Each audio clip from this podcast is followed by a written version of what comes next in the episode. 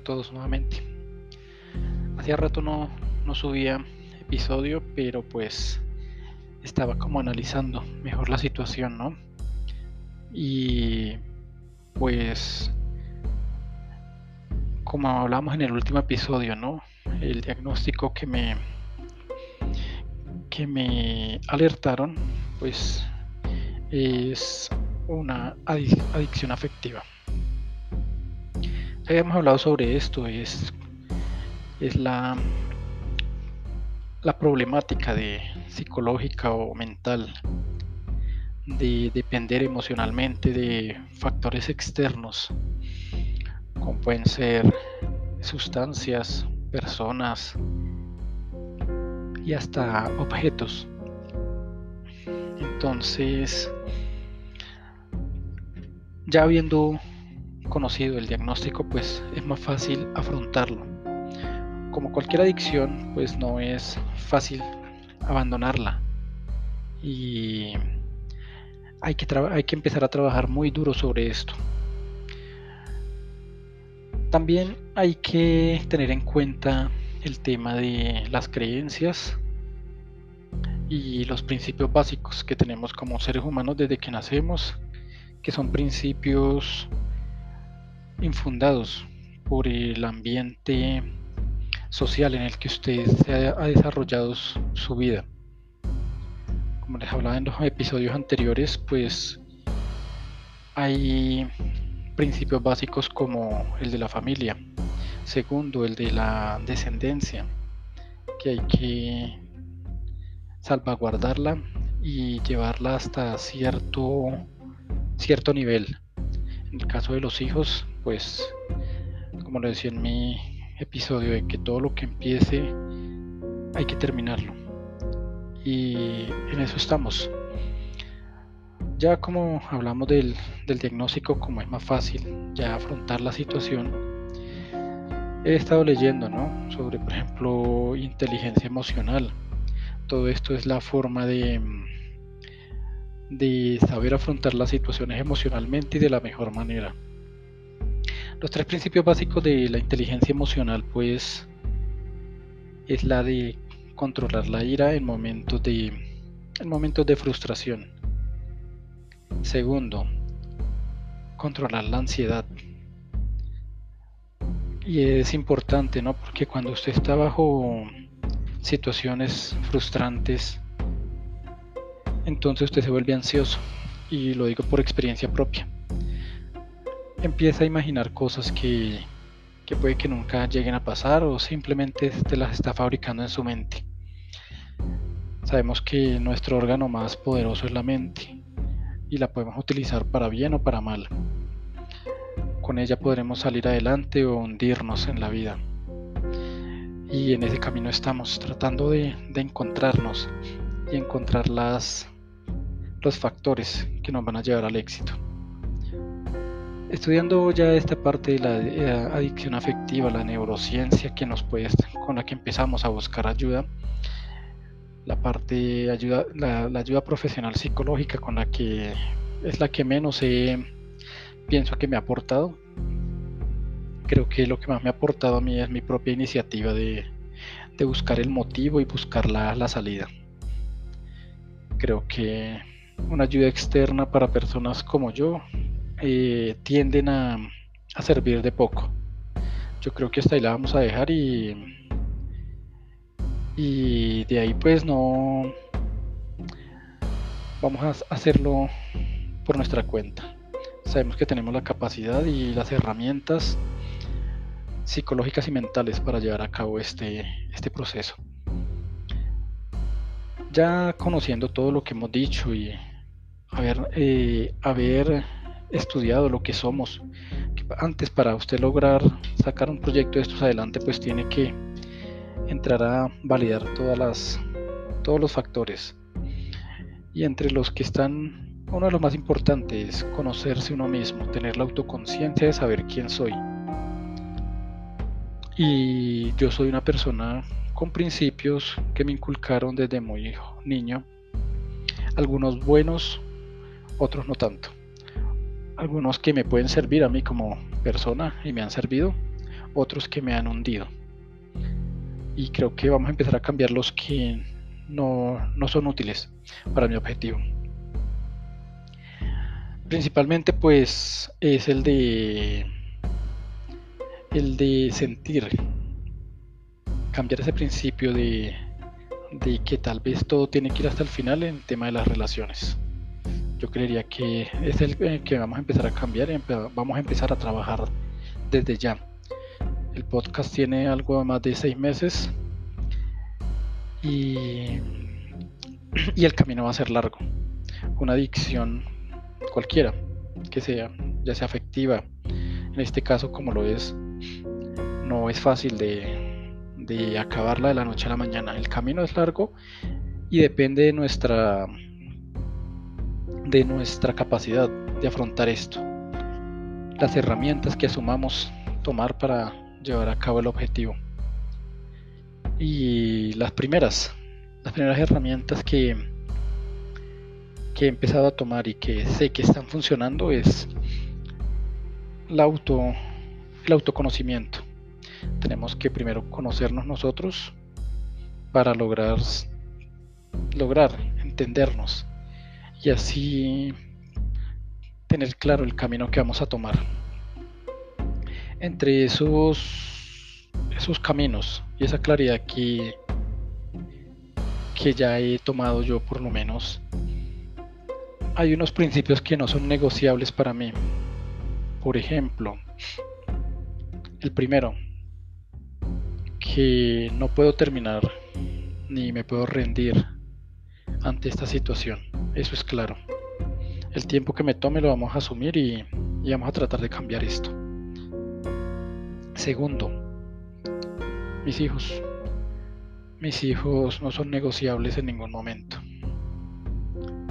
Y, y el capítulo de todo lo que empieces tiene que terminarlo. Es claro, es contundente. Ahí no hay negociación alguna solo en este proceso tengo que llevarlos a un punto donde ellos puedan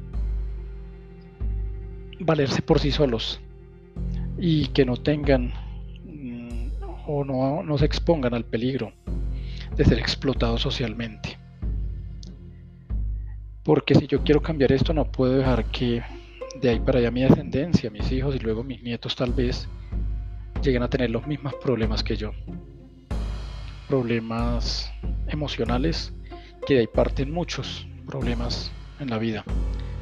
Pueden ser problemas financieros, problemas sociales y hasta psicológicos y mentales. Entonces, la idea es acabar con eso desde esta, desde, desde esta generación. Tener una calidad de vida mejor para mí y para mi descendencia. Eso no es negociable. Entonces yo creo que esos principios, por ejemplo el principio de yo abrir este, este podcast para explicar eso, no es, no es negociable que yo me quede en, el punto donde estoy o que me rinda. Hay que continuar y el, camino va a ser difícil y, y tortuoso, pero, pero hay que hacerlo. ¿Cuánto tiempo? No lo sé. Intentaré que sea el mínimo posible. ¿Cuál es el objetivo? Ya lo habíamos dicho, ¿no? Un, éxito personal a nivel emocional y psicológico, un éxito financiero y un éxito de bienestar. Llegar al punto de hacer lo que yo quiero hacer, de vivir como yo quiero vivir, sin que una barrera emocional me, frene.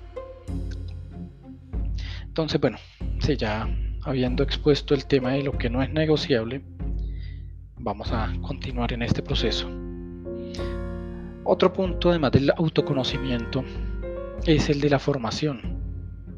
Ya lo hemos dicho en los episodios anteriores, que dependiendo, eso, bueno, sí, depende mucho del, del sitio en el que hayas crecido, ¿no? El país, la ciudad, la región y para cada persona, por ejemplo, no es lo mismo crecer en, un país desarrollado de Europa a crecer en un país del tercer mundo como América, como Asia o como África. A pesar de que hemos dado pasos grandes para avanzar en el desarrollo como países, no es lo mismo. No nos podemos comparar con alguien que haya crecido en otra o se haya desarrollado socialmente en, un ambiente, en un país desarrollado. Y eso porque lo quiero llevar aquí a, a resaltarlo. Porque la educación no es la misma, el conocimiento no es el mismo. Estamos viviendo aquí en Colombia, en Bogotá, donde he desarrollado la mayor parte de mi vida. Y, y a mis 43 años yo he visto crecer esta ciudad, he visto formarse este país. La educación que te dan no es la mejor. Es una educación, eso no es siquiera es una educación, es una adiestración. Para que usted cumpla el objetivo que tienen los que dirigen esta sociedad. Que es crecer, llegar a una edad a la que ellos asumen que usted ya es mayor de edad y entregue desde ese momento empieza a entregar su vitalidad, su fuerza más no su conocimiento, porque usted conocimiento no tiene. Si usted no tiene dinero para entrar a una universidad donde realmente lo, instruyan bien y le den el conocimiento que, que se requiere para tener éxito, pues no lo va a lograr. Y ese privilegio solo lo tienen unos pocos. Muy pocos. Diría yo que el 10% de la población estaría exagerando. Pero bueno, vamos a dejarlo que en el 10%. De resto, todo de ahí para abajo estamos destinados a, producir simplemente.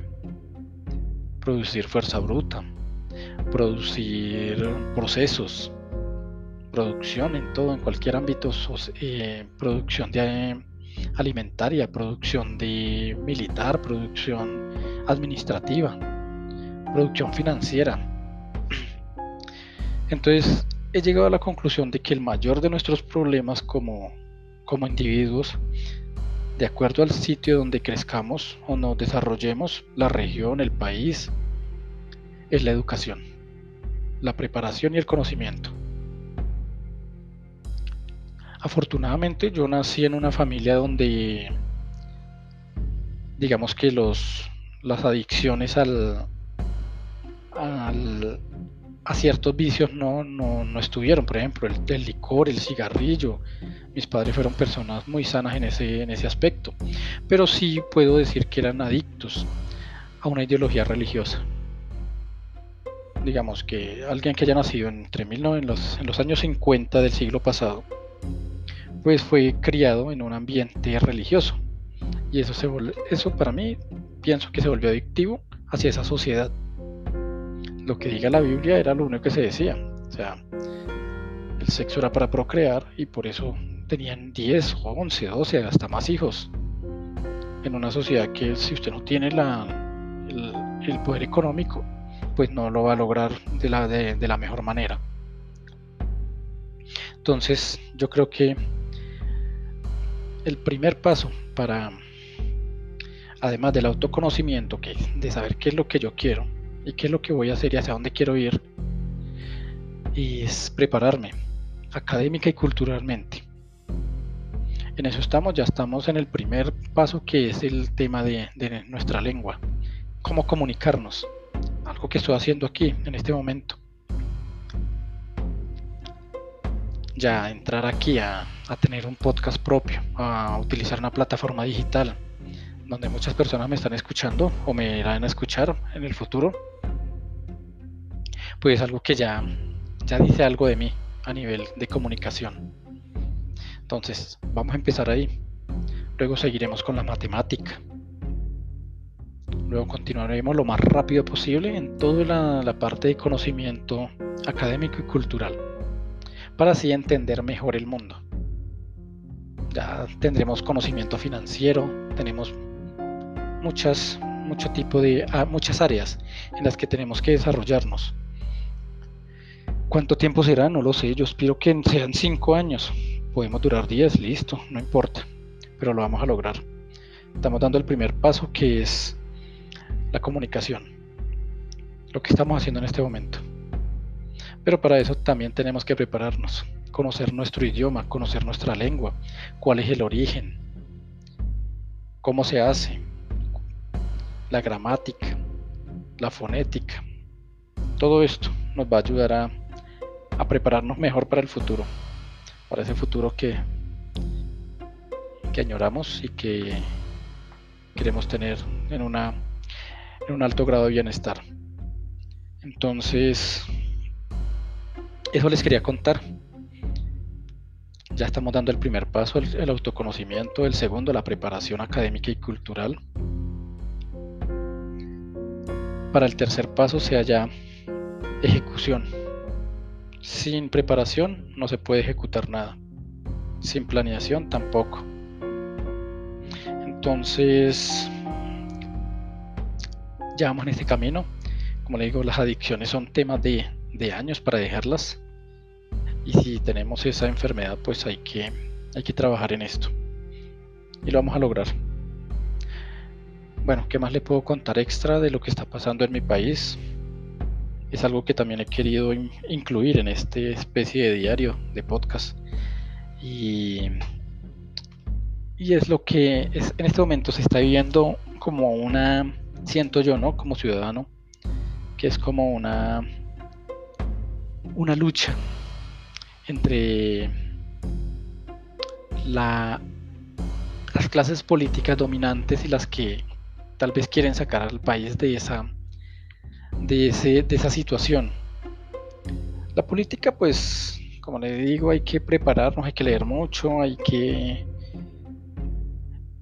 hay que estudiar para entender cualquier área del, de la vida, y entre esas la, la política. Algo está claro, que sí lo tengo claro, es que la clase política dominante de nuestro país desde hace 200 años ha sido la misma. Ha cambiado, se ha camuflado, digamos, ha cambiado en forma de camuflaje. Algunas veces como liberales, otras veces como conservadores, otras veces como mm, fuerzas renovadoras, pero siempre son los mismos los que han estado ahí. Y ellos, los que salen, pues quieren que sus hijos continúen. Cada, cada, cada medio siglo tal vez entra una nueva familia a esa, a esa clase política. Pero son muy pocos los que gozan de los privilegios. Entonces, en Colombia estamos en un, como en una especie de, no sé si llamarlo así, estallido social en el que la sociedad quiere que se cambien las políticas de, de gobierno, que sean las políticas más incluyentes, para no decir sociales, donde nuestros jóvenes tengan un mejor futuro, un futuro digital que se avecina y no, está, no nos están preparando para eso. Hoy yo con 43 años me doy cuenta que a mí nunca me prepararon para este tipo de, de desarrollo y entonces me tengo que despertar sacudirme y buscar por mi cuenta.